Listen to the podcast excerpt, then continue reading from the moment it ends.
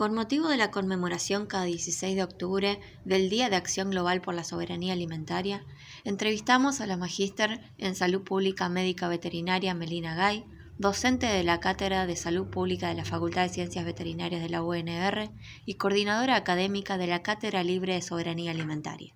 ¿Qué se entiende por soberanía alimentaria? Hoy en día, digamos, se, sigue entendiendo lo que lo que fue postulado desde, desde, un, desde el comienzo, que se habla del, del año 96, cuando Campesina, que es una, una gran organización en, la lucha de la soberanía alimentaria, una organización internacional que nuclea un montón de otros organismos y agrupaciones de, de campesinos, de pequeños agricultores también, propone esto de, de alcanzar soberanía alimentaria o empezar a hablar de soberanía alimentaria, que está relacionado o hace referencia al, derecho que tienen todos los pueblos, los países, países a poder decidir respecto a, qué comer, a qué alimentos eh, producir, a cómo producirlos y, que esas maneras de producirlos también sean en respeto con, con, el ambiente, con el medio ambiente, ¿no? Y con todas las, los trabajadores también que llevan adelante esas prácticas.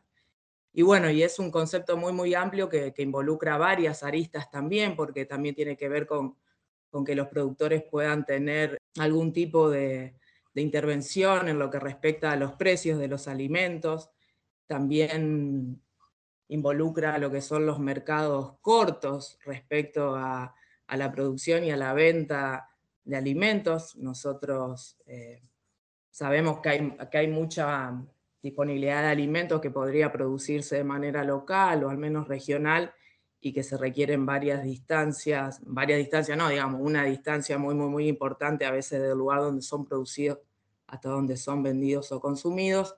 Y eso, bueno, también trae aparejado eh, transporte, contaminación, un gasto también ambiental y un gasto económico, que en el lugar donde nos encontramos, en nuestra zona, y en nuestra zona de influencia tenemos la posibilidad de, producir una gran variedad de alimentos. Y bueno, y volviendo al concepto de soberanía alimentaria, viene tomando auge cada día más, de hecho las grandes organizaciones también, como podríamos hablar a nivel internacional, la FAO, o hasta llegar acá a, nivel provincial en Santa Fe, que tenemos esta, esta apuesta que ya hace más de 10 años, que es la, Agencia Santafesina de Seguridad Alimentaria también como una, como una propuesta respecto al control de los alimentos que es única en Latinoamérica, la manera de, coordinar el control entre la provincia y los municipios.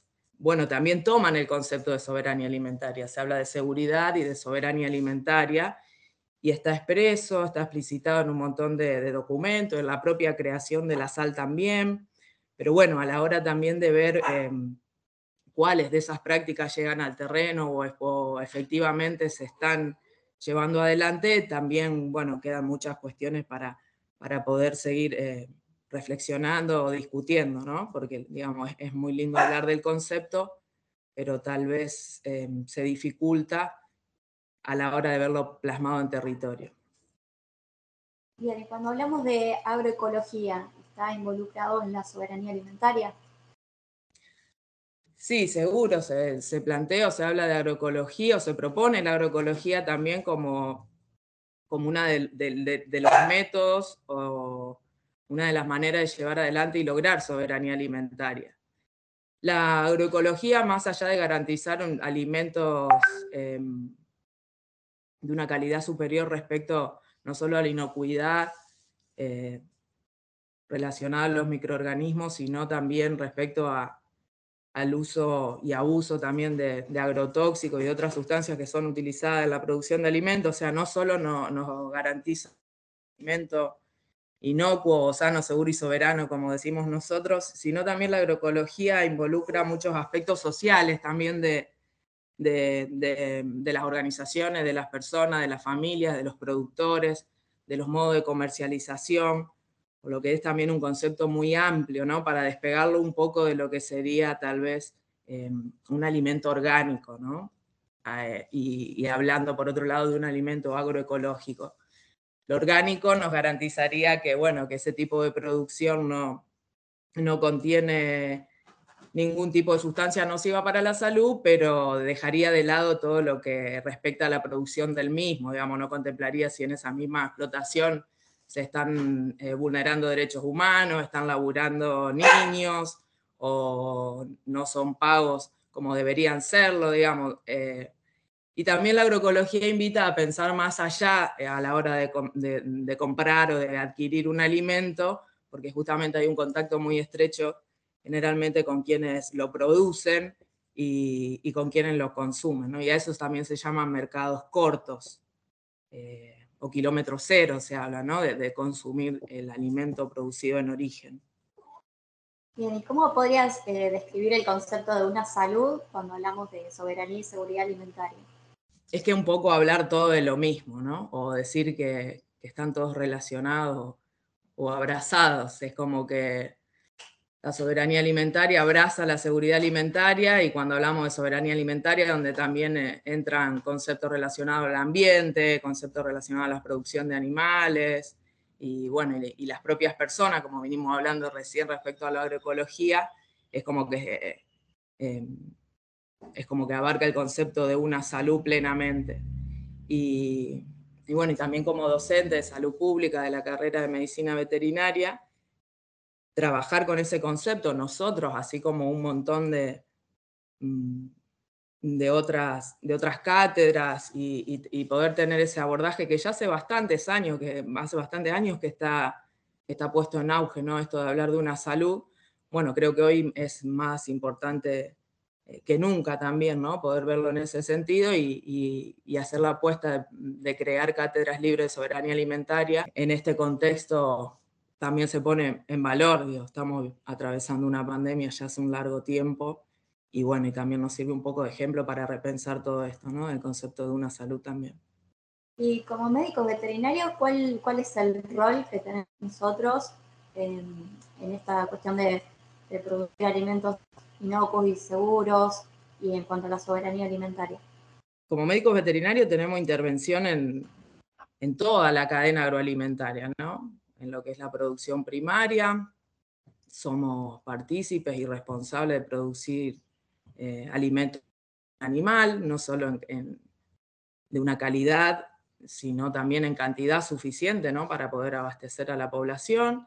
Y respecto a la calidad, todo lo relacionado a la, sanidad de esos animales, respecto a la zoonosis, respecto al, uso y abuso también de, medicamentos, de antibióticos, que ese también es un gran problema para la salud pública, eh, trayendo aparejado de la mano de la resistencia antimicrobiana, eh, en todo lo que tiene que ver después con el transporte y con el procesamiento de ese tipo de materiales. Ahí ya está el, SENASA como gran organismo a nivel nacional, donde también los veterinarios tienen muchas actividades.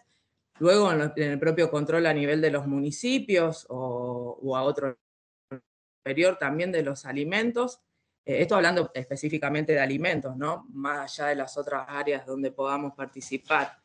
Y, bueno, y después en todo lo relacionado a la educación para la salud, vinculado a la prevención de zoonosis, a las buenas prácticas de manufactura, la capacitación de personas o de manipuladores de alimentos, que también en la provincia de Santa Fe eso es algo que, que ya hace un tiempo se tornó como obligatorio para, aquella, para aquellas personas que, intervengan en algún momento en la cadena agroalimentaria, esto de poder tener un, un carnet de manipulación de alimentos, ahí también los veterinarios podemos tener gran participación. Y después, y muy importante, involucrándonos en, problemas sociales, digamos, reconocernos como, como, un actor social relevante y con la posibilidad tal vez de, bueno, de dar luz a veces a muchas problemáticas que, no son escuchadas, no son oídas o no son planteadas como problemática. Y, bueno, y si nadie habla de un problema, a veces el problema no existe. Entonces también teniendo la suerte de haber pasado por una universidad pública, como es nuestra facultad, y contar con, nuestra formación, bueno, eh, creemos también que es muy importante poder que los profesionales o que los colegas, que los próximos médicos veterinarios puedan plasmar también propuestas en un documento por escrito para ser presentado a, quien corresponda o, ir dirigido, digamos, en busca de, lograr objetivos en ese sentido también promover ambientes más saludables, estilos de vida más saludables, de varios aspectos también relacionados al saneamiento ambiental básico, respecto al agua, respecto a los residuos, respecto a roedores y vectores eh, de interés sanitario. O sea, poder planificar y programar actividades es una gran arista donde los médicos veterinarios eh, debemos participar. Y bueno, y vuelvo a traer este contexto de pandemia donde también se puso en valor la participación de los médicos y médicas veterinarias respecto al sistema de salud. y bueno, y desde ya que somos agentes de salud, y bueno, y siempre rescatar la, importancia también de trabajar con, otras disciplinas, ¿no? En todo esto que está relacionado a los alimentos. Y la soberanía alimentaria misma, ¿no? Digamos que, como dijimos, que también tiene tantas aristas o tantas variables, eh, es necesario que, sean muchas las disciplinas o los puntos de vista o los ángulos mm, mm, sobre, sobre los cuales se trabaje para, para abordarla de una manera integral. Bueno, y si podemos seguirte en las redes, vemos que vos todo el tiempo estás este, subiendo fotos de tu propia producción. Este, no sé si tenés una huerta y si es tu casa o algún lugar cercano. En realidad, ¿qué ventajas se obtienen de, de cultivar nosotros, de sembrar y cosechar nuestros propios productos? Bueno, qué lindo. Bueno, arrancando por la satisfacción de, salir al patio y venir y entrar a la cocina con las manos llenas, ¿no? Con algo que, hicimos también nosotros, que produjimos nosotros. El tema de hacer huerta, sí, siempre, siempre me gustó. De hecho, en estudiante y toda mi estadía en Casilda, en todas las casitas que viví, también armábamos alguna huerta. Eh, ahora ya se viene el verano y bueno, y se empiezan a poner los plantines de tomate y de pimiento principalmente. El tomate es un, un alimento que tenemos que valorar mucho porque hoy en la industria también ya, ya el tomate no es tomate, el tomate no tiene olor, no tiene sabor, no tiene color. A veces compramos un tomate, lo abrimos y es blanco adentro, a muchos le, debe haber pasado. Y bueno, y, para los que no, no saben, el, tomate tiene olor, la planta de tomate tiene olor, pasar por al lado de una planta de tomate ¿no? No, no llena de olor, tocar sus hojas eh, entonces, por un lado, esa satisfacción y saber que estamos comiendo algo sano. Sano dentro de los límites que nosotros podemos controlar, porque también sabemos lo que estamos viviendo en zonas donde se hace agricultura intensiva, que bueno, que hay mucha deriva de, todo lo que son los productos químicos también que se utilizan en esos lugares. Eh, pero bueno, es muy válido que cada cual en cada rinconcito o promover en otros espacios también la producción de, este tipo de alimentos. Por otro lado, también el, siempre me gusta decir que eh, trabajar con la tierra o estar en contacto con la tierra, eh, bueno, nos ayuda a canalizar eh, un montón de, tal vez de energías, de cuestiones. A lo mejor hay mucha gente que canalice por otro lado, ¿no? Pero trabajar con la tierra no solo nos ayuda a canalizar energía, sino que también nos, nos energiza, también por decirlo de alguna manera, ¿no? Porque estamos ahí tocando la, madre tierra o la pacha también, tiene todo un lado espiritual que, es muy interesante. También hacemos ejercicio agarrando la pala, agarrando el rastrillo y, bueno, y ayudamos a la biodiversidad también, ¿no? Eh, y se va aprendiendo, no hace falta tener historia previa ni mucho conocimiento, sino con el tema de la huerta se arranca de a poquito, despacito, a prueba y error y cada vez uno se va involucrando un poco más, porque lo veo, de hecho, lo veo donde promuevo, que llevo algunos plantines a la casa de un amigo, a la casa de una amiga, y, bueno, y tal vez esas acciones son el inicio para que después eso se siga, eh, siga adelante. También en la facultad y con, con, la Escuela Agrotécnica, con quien conformamos la Cátedra Libre de Soberanía Alimentaria, hemos tenido pequeños espacios de producción, también de producción biodiversa, ¿no? también salir del método este de, digamos, de que sea todo tan estructurado, de que todo esté separado, porque también le da mucho más la biodiversidad o eh, la asociación de, diversos cultivos con la menor intervención posible en el, en el suelo o en la tierra, bueno, también ayuda a que, a que esos alimentos crezcan de otra manera y ayuda a controlar plagas, bueno, y es más fácil llevar una producción agradable y también eh, siempre considerando el trabajo que ponemos nosotros como seres humanos también, porque eso es una fuerza que también la tendríamos que contar, ¿no? Y a veces en arar tanto, nos volvemos tan locos en que quede prolijito, mover tanto la tierra, que también toda esa energía, bueno, hay que restarla, hacer alimento. Además queda hermoso en cualquier lado y bueno, y se llena también de insectos, abejas, cuando todo florece. Eh, esta época misma es, hermosa en, las huertas o en los bosques de alimentos también, como le decimos. Así que es válido todo, digamos, del que tiene un balcón y en una maceta quiere poner un perejil, eh, un orégano y un romero, al que tiene un pedacito de tierra y, bueno, y quiere empezar con algo. Y además hay cosas que, que vienen solas, la naturaleza es muy inteligente. Ahora, qué sé yo, si plantamos maíz, si plantamos zapallos, hay cosas que no tenemos que, que estar arriba, a veces no requieren ni, ni de regarlas. Y, y, bueno, y también está bueno, en cualquier baldío podríamos, si nos organizamos, podríamos producir cualquier tipo de alimento. También participo en varios espacios donde hay huertas y también tuve la suerte de participar en, en el Tren de la Esperanza, que es un, centro de día para niños. La verdad que trabajar con huertas y con niños también es muy, muy agradable. Promueve la paciencia en, esta, en estos tiempos tan cortoplacistas o, o, de presentismo puro que queremos que todo suceda ya ahora. Hacer una huerta, eh, cuidar la tierra, preparar la tierra, poner una semilla, esperar que crezca, mirarla todos los días, cómo va creciendo, hasta llegar a, a comer el alimento, la verdad que es un, proceso que, también promueve la paciencia y promueve esto de que, bueno, cosecharás tu siembra, ¿no? Digamos, de que todo, no todo es de un día para el otro y que, bueno, si uno pone esmero y, y ganas y paciencia, también se, se cosechan su fruto. Creo que, las metáforas esas vienen por ahí, digamos. Bien, y bueno, hablaste de, de, la Caliza, que es la Cátedra Libre de Soberanía Alimentaria. Eh, ¿Cómo surge este proyecto y cuáles son los temas que van abordando año a año para que no sea algo, algo repetitivo? Sí, eh, bueno, respecto a los temas, algunos eh, son repetitivos, pero a veces quiere decir que tenemos que hablar de esos temas y rehablar de esos temas y repensar esos temas.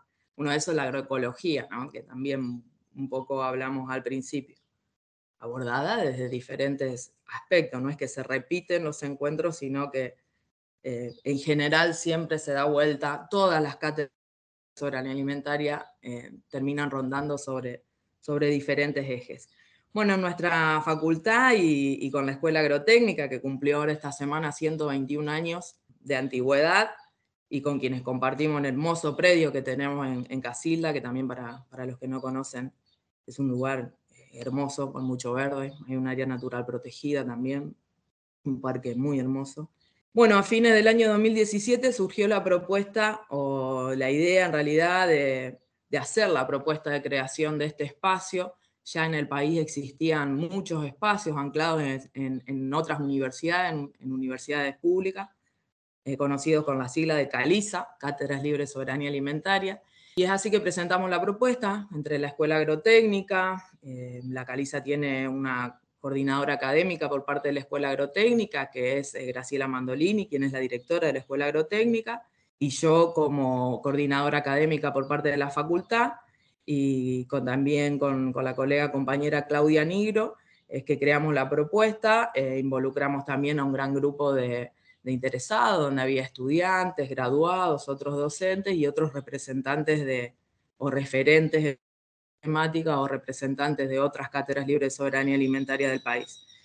Bueno, esa propuesta pasó por consejo directivo en nuestra facultad, fue aprobada y también pasó por... Eh, el Consejo Superior de la Universidad, así que tenemos una resolución del rector y una resolución de, de nuestra facultad.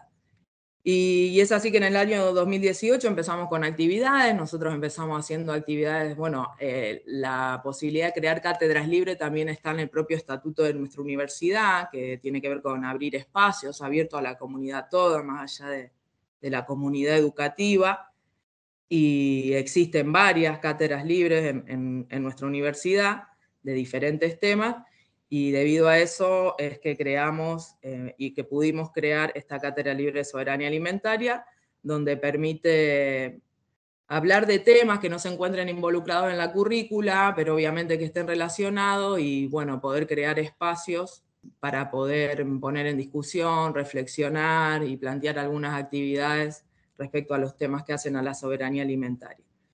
Eh, cuando podíamos estar presentes nos encontrábamos una vez al mes durante todo el año y eran invitados eh, referentes, todas las personas que son invitadas em, vienen de manera voluntaria, obviamente que nosotros teníamos que garantizar eh, pasajes y siempre con la ayuda de la escuela también que, em, bueno, que son, que son tan gentibles, amables y son tan buenos recibidores de gente, es que em, hemos podido realizar un montón de actividades como sede de, de un encuentro nacional de cátedras libres de soberanía alimentaria en el año 2019. Eh, fue un evento muy importante que duró varios días.